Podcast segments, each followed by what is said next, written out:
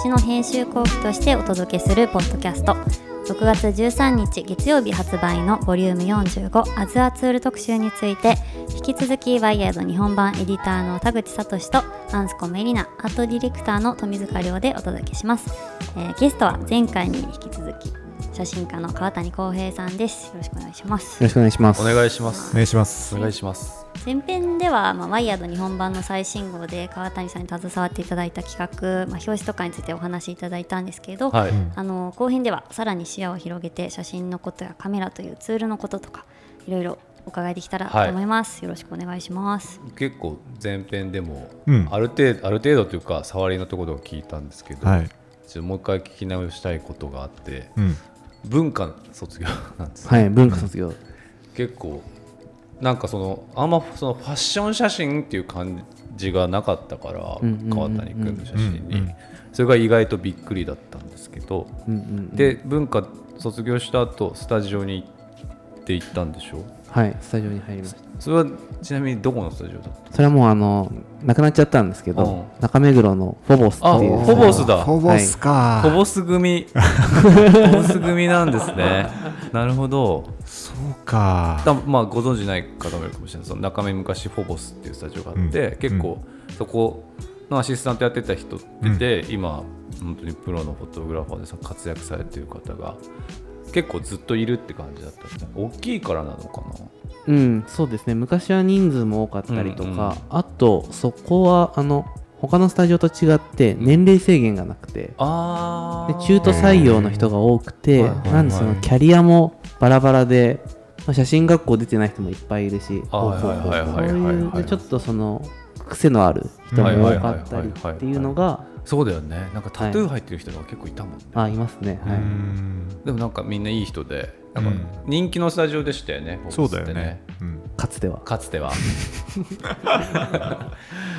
そっか。で何年いたんですか？えっとちょうど2年で。ああ、はい、なんかよくあるルートって、うん、そのスタジオマンやってある程度その写真とかライティングのことを覚えたら、誰かの師匠について、まあ、いろいろね、プロのカメラマンも来るからその人たち仕事見てこの人合いそうとかこの人の写真好きだっつって、はい、こう師匠についたりすること多いじゃないですか、はい、川谷君はつい師匠いたんでしたっけ、えーと、師匠はいないですね。あなるほど。えじゃあもうスタジオ入って数年やって、はい、そのままも独立したってことですか、まあ、独立っていうほどでもないんですけど、はい、えっと1年半くらいってからちょっと飽きてきちゃって、スタジオに？スタジオに。でそのまあ、スタジオってこうすごく特殊な場所で,、まあそうすよね、でその写真学校出身じゃない人間からすると、うん、もう膨大なインプットがあったんですけどそのインプットに比べるとそこからの1年経った後の半年、うん、一気にインプットが減ってでちょっとルーティンっぽくなってきちゃって、はいはいはい、でまあ年齢もうん、22とかだったんで。それって何何年でいうと何年ぐらいなんですか？えっ、ー、と2014、5とかですかね。なるほどなるほどはいはいはい。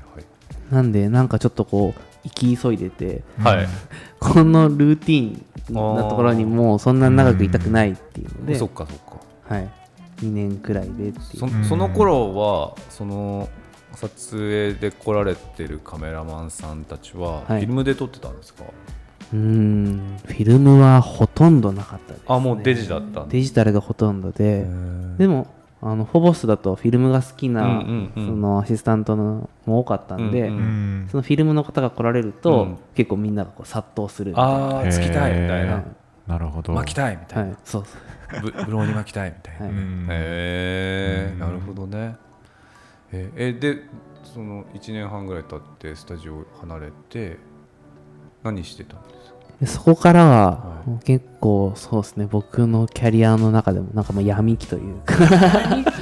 やめたものの、うん、そんなにこう仕事としてやりたいスタイルみたいなのもないし写真は撮りたい、はい、写真は撮ってるけど、はい、そこがこう何かにこうつながるわけでもなく、うんうんうん、本当になんかいろんな仕事写真に関係ない仕事をやったりとか。なるほどなるほど。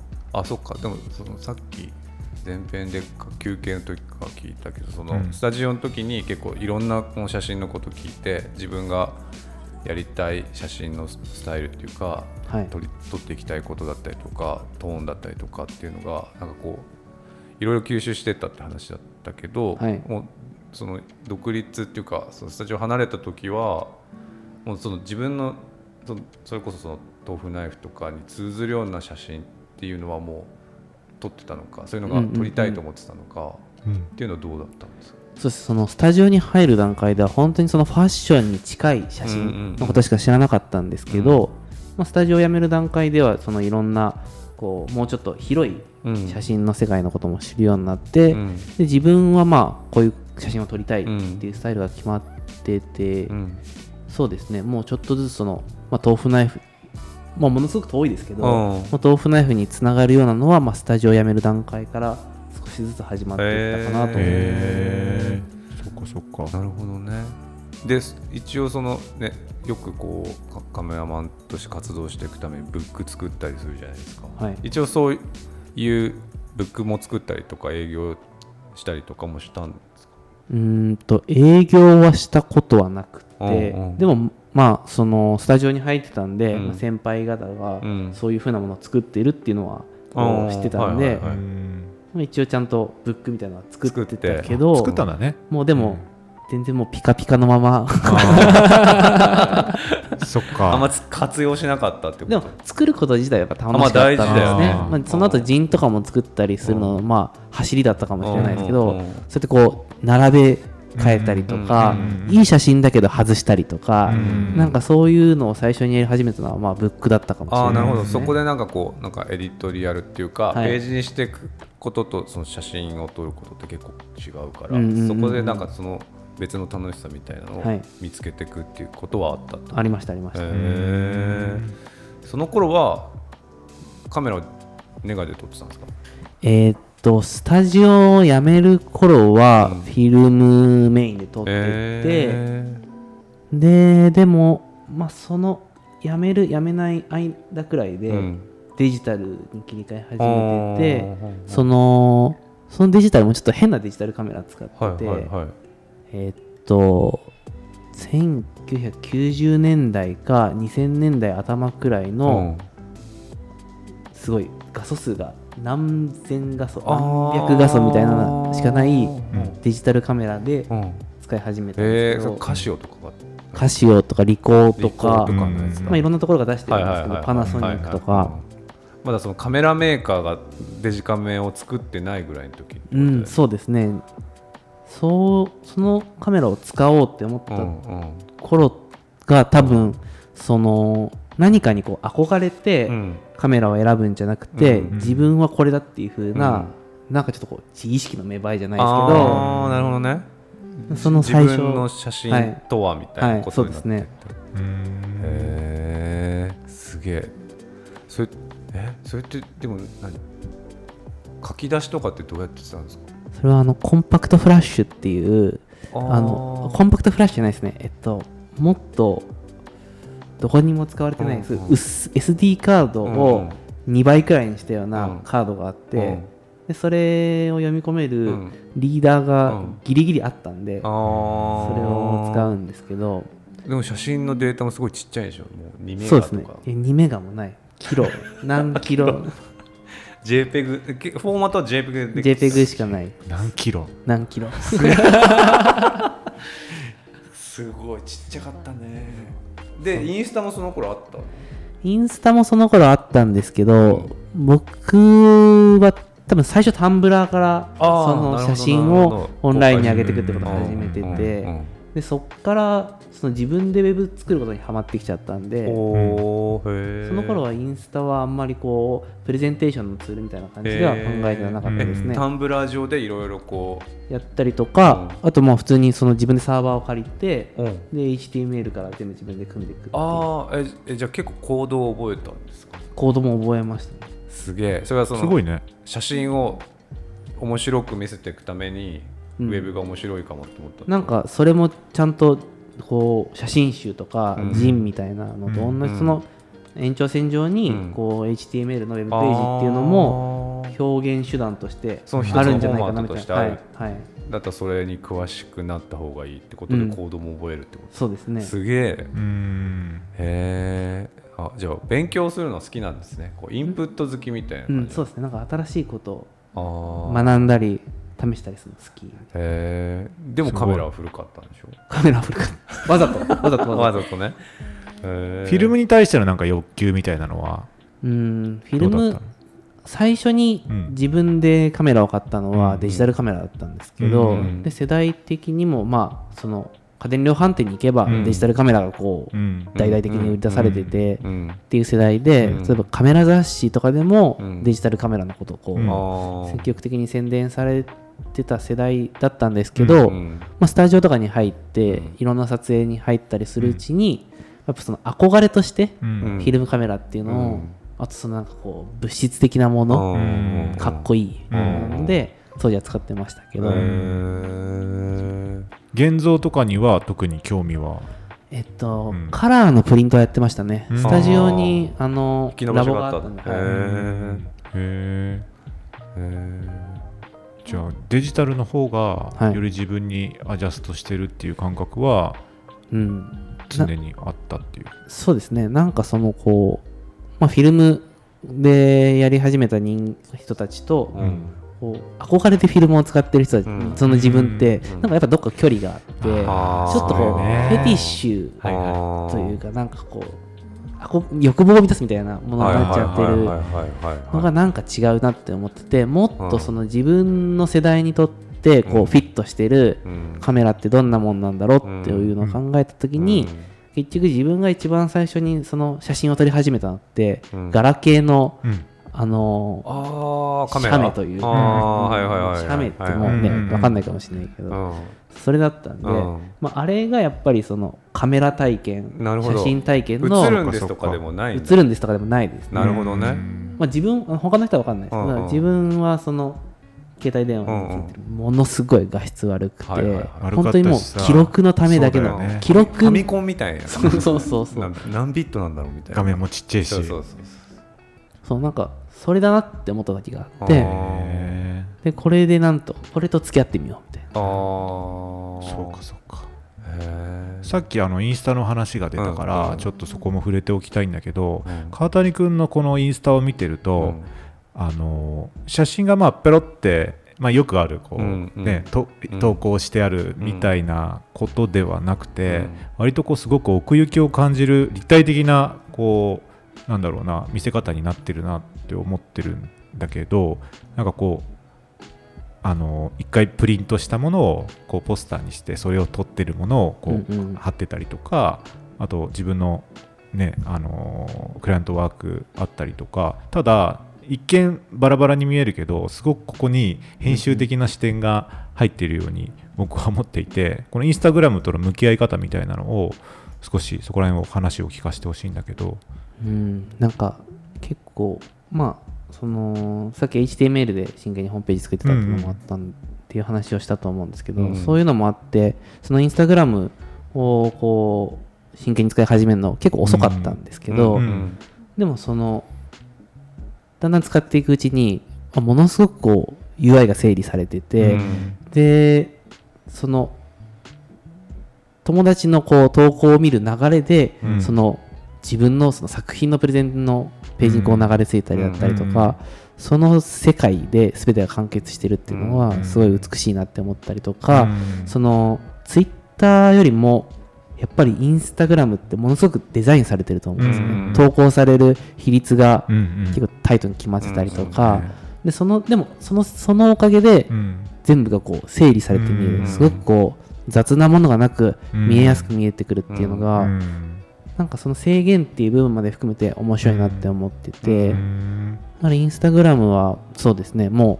う仕事もうーんプライベートなものもうん。一つのそのドメインでというか、うん。うん何か完結できるものにしてこうっていうふうに考えてやってますね。あー。へでもなんかこのデザインが逆に強すぎるみたいな思ったりしてなんかもうどうしてもインスタの写真にしか見えないというか、うんうんうん。なんかいろんな写真があっても結局そのフォーマットが強いから、ーうん。なんかこう伝えづらいっていうかその写真のことを自分の写真のことをこう伝えるフォーマットとしてはそんなに適してないって考えたりはしない方がいいですか？うん。なんかその強すぎるフォーマット感っていうのも面白いなって思ってて、その例えばえっとその写真集を作りにトルコに行ったんですけど、うん。うんそのトルコに行った時に撮った写真でまとめた「ソルティヨーグルト」っていううん。作品があるんですけど、うんうんそれはもともとそのインスタに投稿するために作った作品で、どね。なんで比率もうん。インスタに投稿するためにうん。4対5で全部作ってるんですけど、まあ、そういうのもその後から見た時うに、んなんかこう時代感が出ると面白いかなっていうふうになるほどね。思っていて、どね。そこはそのきついフォーマット感にうん。なんかどんどん縛られてって、うん。その乗っていくことで、うん。後から振り返りがいがあるかなと思って。そっかそっか。なるほどなるほどなるほどなるほど。えー、ちょっとあれなのメタ思考っていうかこういろんなちょっと自分の作品ってこうグーって中に入っていくっていうよりもこうそれがどう見られるかみたいなこととかも結構考えるってことだよね。そのさ自分を作品を作ってる自分川谷浩平っていうのもいればそれを見てる川谷浩平みたいなのもいそうな話しぶりな気がしたんですけど。多分そういうのはなんか楽しいんですよね、ああなるほどね、うん。そういうふうにうん。こう自分を取り扱うこととかがああ楽しかったりとか見る視点を変えるっていうか、はい。なるほどね。へなんえか前編聞いてた方はうん。あれだと思うんですけど、あの川谷さん割と撮ってる時すごく冷静であんまりこうテンション上がるとかそんなないみたいなおっしゃってて、そんな川谷さんが一番上がる瞬間みたいななんかここ数年で一番なんか楽しく感じてることとかってどういうことなんだろうって。か写真に近いところでってこと、はい写真。とか仕事とかで？面白かっえプライベートでもいいの？プライベートでも聞きたいですね。すごい広がっちゃうじゃん でもまあ仕事っていうか、写真で上がるタイミングみたいな、まあ、例えばなんかすごいビッグバジェット、まあそれはみんな上がると思うんですけど。はいはいはい。ほらだってロエベとかやってるじゃん、はいはい。そうやってすごい影響力がある仕事だったりするでしょ、うん。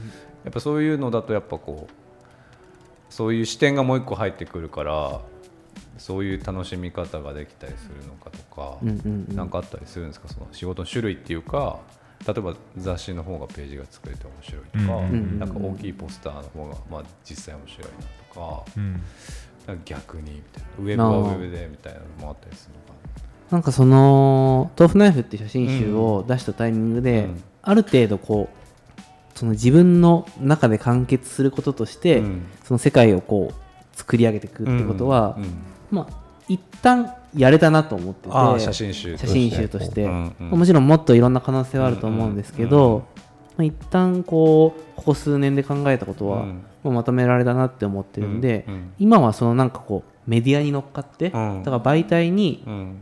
乗っかって自分のこう、テイストみたいなものうをん。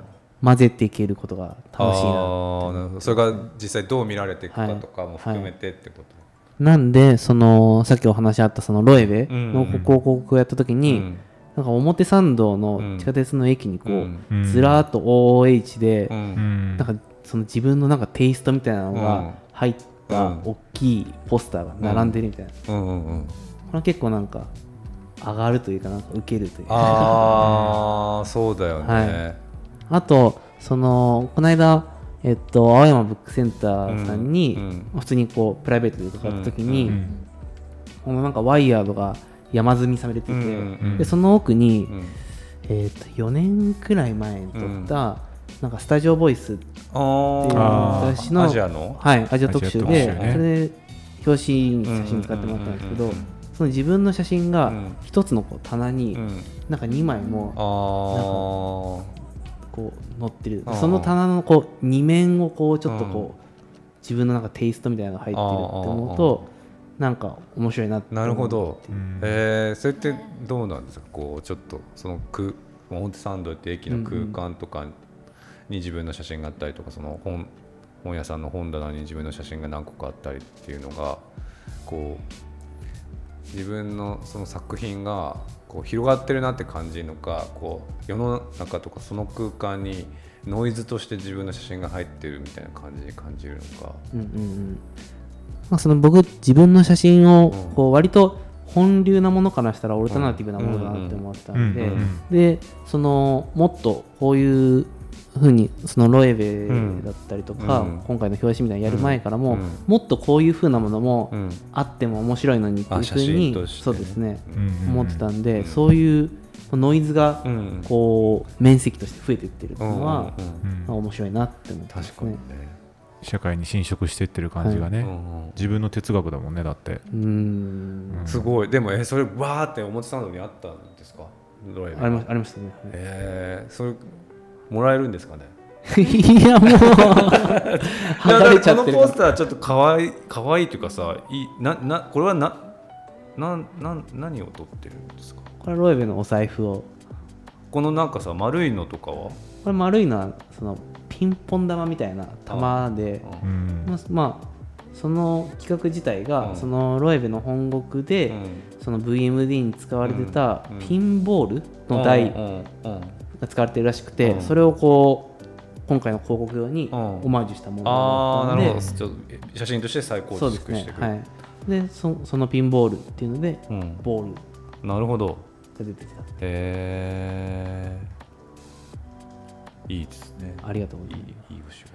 川谷君はあの自分で写真を編集したりとかレタッチもさっきね、はい、話にあったけどしたと思うんだけど、はい、なんかこうデジタルをうまくこう取り入れながら、はい、やっぱりこうレイヤリングしてるじゃないですか、このデジタルとの向き合い方っていうのはなんかこう今と昔で変化があったりするかな、そうですね。なんかえっ、ー、ともうここ23年とかは、どんどんその写真はこうリアルを捉えてるっていうふうなことにあんまりこだわりを持ってなくて、うん、そこから発信してるけど、うん、そのもうもはやあんまり関係ないものっていう、そのそこにこう由来してるところが写真の面白いところだと思ってるんで、もうどんどん意図的にえー、とアンリアルなものというか、非現実的なような絵を作っていくことだったりとか、そうですね。そういうことにもなんか積極的にやってるっていうところ、ね、そうだよね、なんかそれがすごくインスタに現れてる気がして、まあ、あの写真集も特大も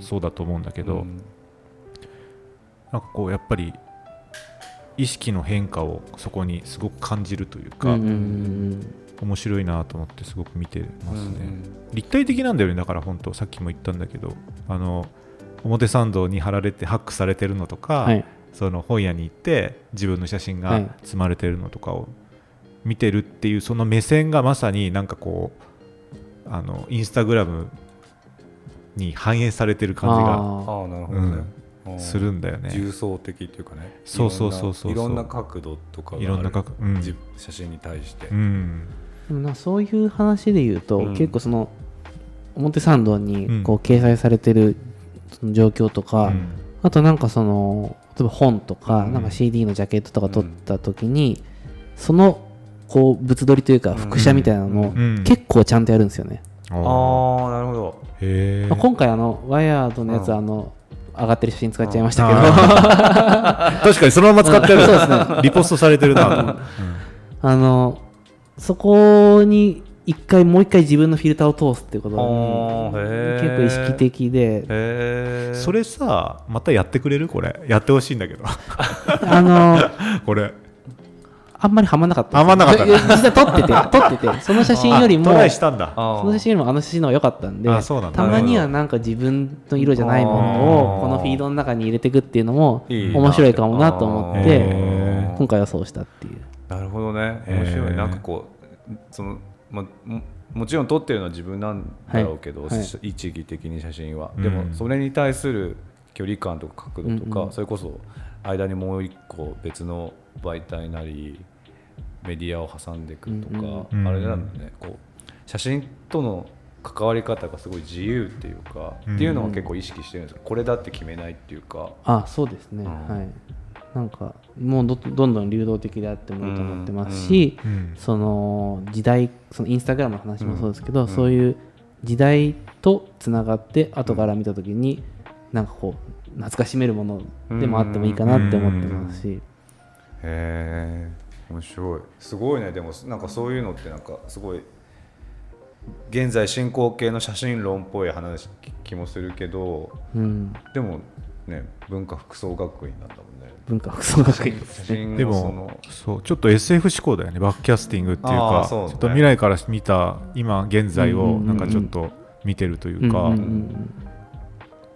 ワイヤード的です。ありがたいです。イエイうん、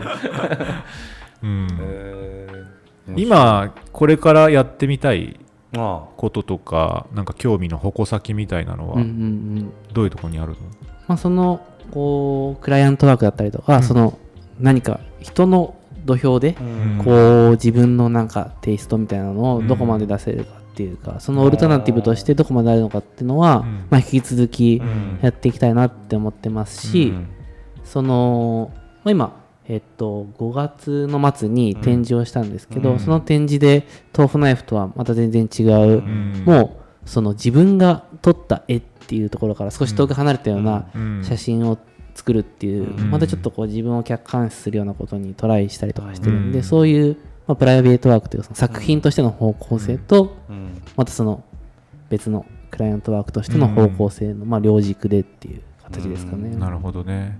僕これ個人的な質問です。あの、はい、ワイヤードワンダーラストっていう特集も過去にやったんだけど、その時の日本語のタイトルは越境への欲望、うん、そう。あのフォトグラファーとして、まあ、このご時世的に、はい、あの日本で過ごす期間が多いじゃないですか、はい。はい、今も簡単にはあまりまだ行けないっていう、で昔は割と海外に行ったりとか、うん、なんか積極的にされてたですよね、だからなんかそう今日本で活動することへの自分のなんかこうなんだろうな。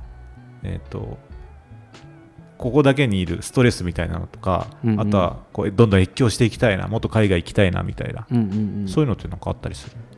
海外いやもちろん行きたいですけど、でもそのこう、まあ、海外に行けない状況が続く中で、その写真との向き合い方だったりとか、どういうふうなえっと、ビジュアルカルチャーに触れていくかっていうのの変化の中で、やっぱりこう新しく一つこうポストプロダクションみたいなことを積極的にやっていくっていうのも今の状況にこう即してるんじゃないかっていう風な流れで始めてたってこともあるんで、まあ2023年4年ってなってどうなっていくか分かんないですけど、まあ、今の状況も今の状況でこう楽しもうともしてるってやっぱすごく客観性があるよね。すごいですね、うん。えー、面白いです、うん。面白いですねでもまあ話は尽きないですけど、はいはい、アンスコムさんがもう30分っていうカードをあもう出ちゃった？握り始めた。出しそうになってたんであの恒例のあの毎回恒例の。マイツルヨアツールコーナーへ行きたい行きましょうか、はい、多分ねカメラっていう道具は仕事から使ってるだろうし、うん、撮影機材もいろいろあるだろうし、うん、でもねこのそれこそこのメソッドの撮影の時のエマージェンシーブランケットは川谷君の私物だったりとか。そうだよね。だからそっち側も意外と興味があるんじゃないかっていうのもありつつ、うん、一応ね、うん、LINE で考えておいてくださいと言っておいたので。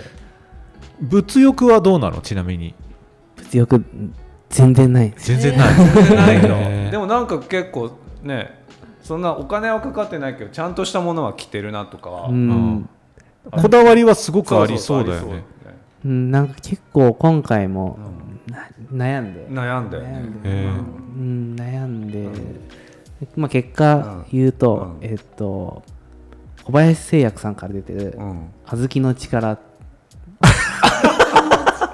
カウンターだ。何それ？カウンターが来た。いやその製薬薬なの？いやなんかサプリご存知ないですか？小豆の力。小豆の力。みんな知ってると思ってすごいど真ん中行ってしまったかなと思ってたんですけど、ね、ど真ん中ではないと思う。いやなんかこうね特集的にもちょっとこう、ヘルスケアっぽいやつとかあったし、えこれ？これいけるかなとかアイマスク？そうです。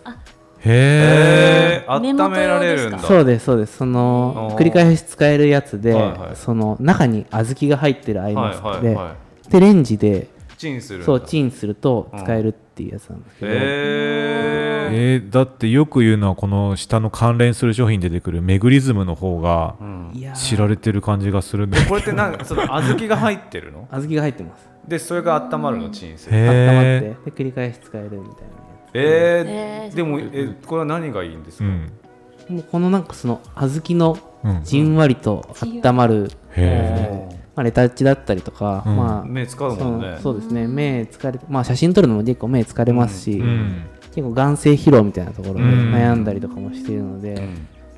そうですね。疲れた時には、えーこれいろいろなんとか用っていっぱいあるじゃん目元用とかさ。僕お腹用も家にあるんですけど、えーあお腹用もすすごくもっと優しい。すっごい優しい。あ冷えやす冷えやすい冷えやすいそうですね。冷え性いやでもいいいかもね。しかもさこれさよく見ると使用回数250回ってことは250繰り返し使えるってことか。だからもっと使ってるんじゃない？もっと 家に2個あって1すごい。個あはちょっともう危険マークが出てきてるやつなんですけどあもう使いすぎちゃって。使いすぎて。えすごい。でもそれもえ250 250以上はいってる。250以上使ってると思います、えーこれは僕今ポチりましたもん。俺もちょっと買 おうかな,、はい。なんかこの特集のこの考慮後ちょっとなんか夕方になると目が見えなくなって そうだよね。ぼやっきゃ焦点が合わなくなっちゃうっていう時期があって。以来ちょっと目のマッサージを自分でするウェブで調べてやったりツボをしたりとかしてるなるほど。これかこれかもね。これおすすめですね。へえすごいありなんかありがとうなんかありがとう。すごいなんかありがとうなんだけどいやどっちかだなと思ってて。目を酷使する仕事だからさやっぱり。目のね目薬とかじゃないんだね。目薬もしてますし、でもなんか目薬ってしすぎよくないらしくて。そうそうそうそうらしいよね。多分物にもよるんでしょうけど、うん。なんかあんまり点眼をしすぎない方がいいよってうん。言われて、まあそうだよねだから小豆なんですね。そう。え同じでもなんかその迷ってたもう一方の方も聞きたいんだけど。いやもう普通にカメラ系ですあカメラ系？うん。えでも聞きたいあ聞きたい。そうそうさっきの質問でそのさ、うん。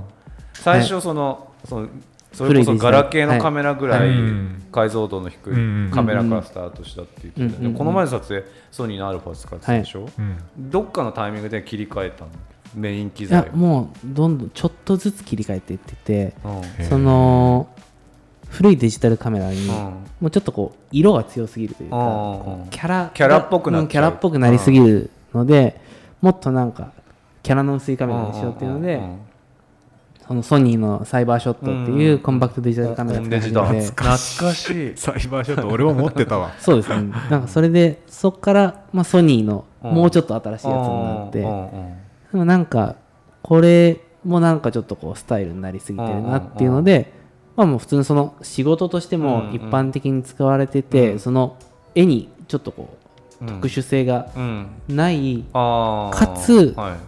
そのソニーの絵ってなんか少しこう、まああの悪く言ってるわけじゃないんですけど、うんうん。なんか嘘くさいところがああってー綺麗すぎるみたいなそうですねはい。っていうので、今のカメラを使い始めて、まあ、すごくよく映ってあーもう映りすぎるくらい映っているんで、うんうんうんその映りすぎるっていうのはうん。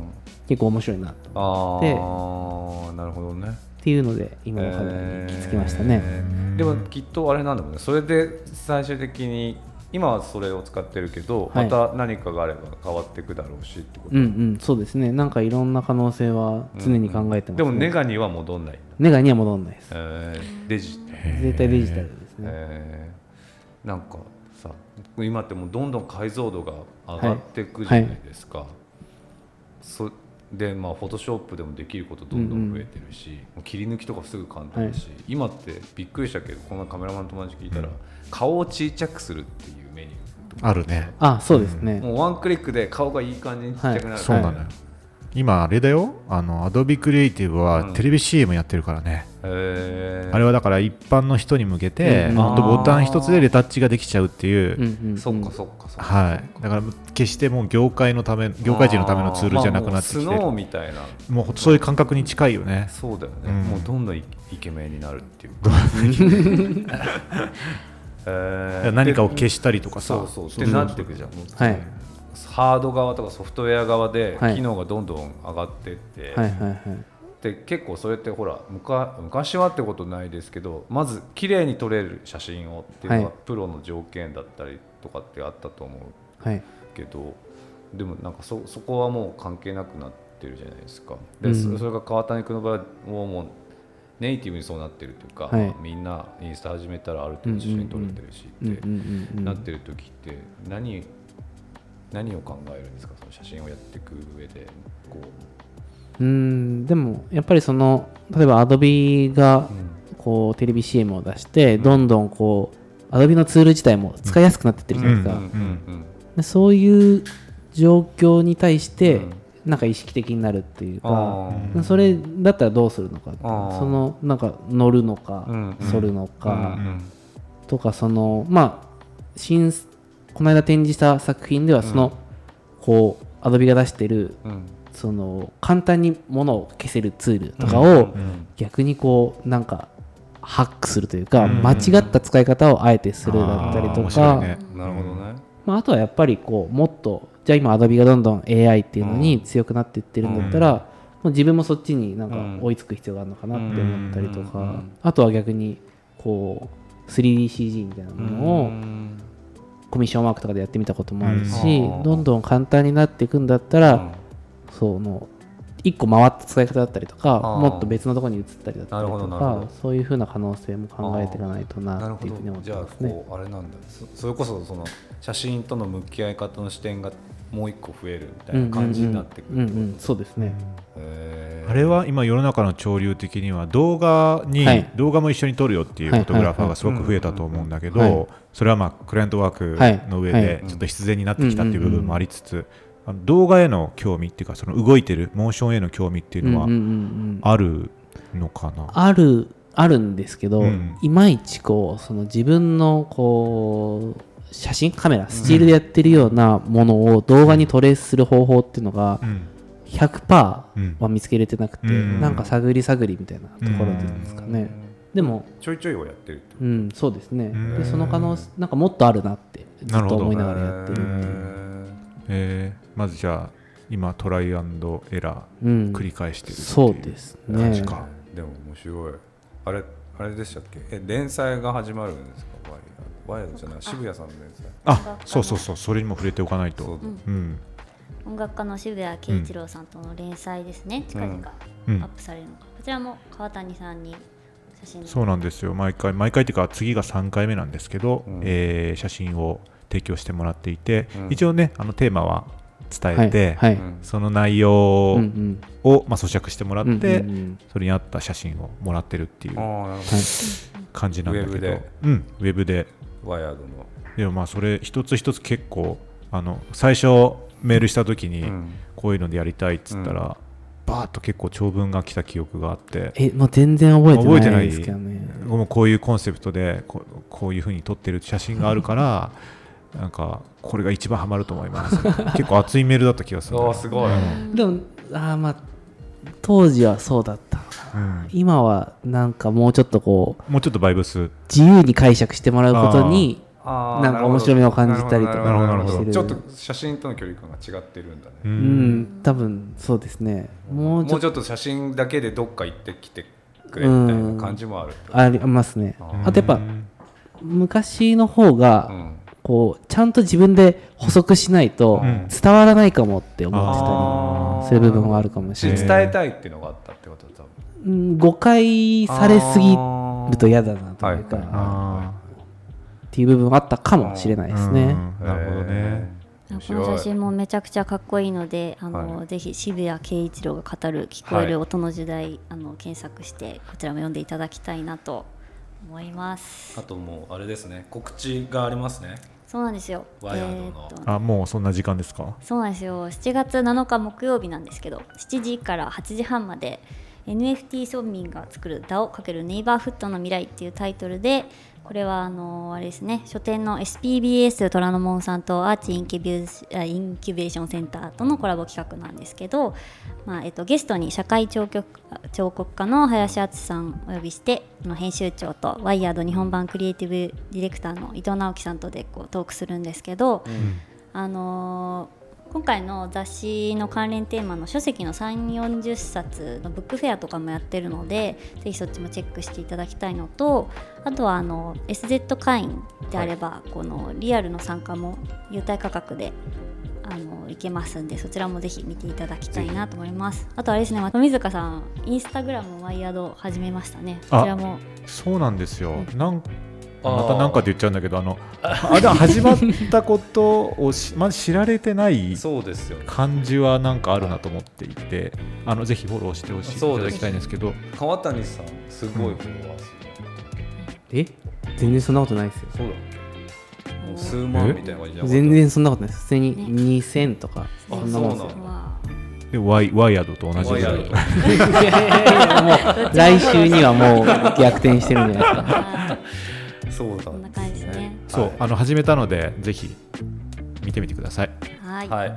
と次回のゲストも決まってるああそうだ。えっ、ー、とあのこのアザーツールのカタログを一緒にやってもらったライターの川島アグリさんに来ていただく予定になっています。おぜひはいお願いします。じゃ本当に川谷さん前編後編とありがとうございました。ありがとうございました。ありがとうございました。ありがとうございました。いや小豆の力届くの楽しみだな本当に。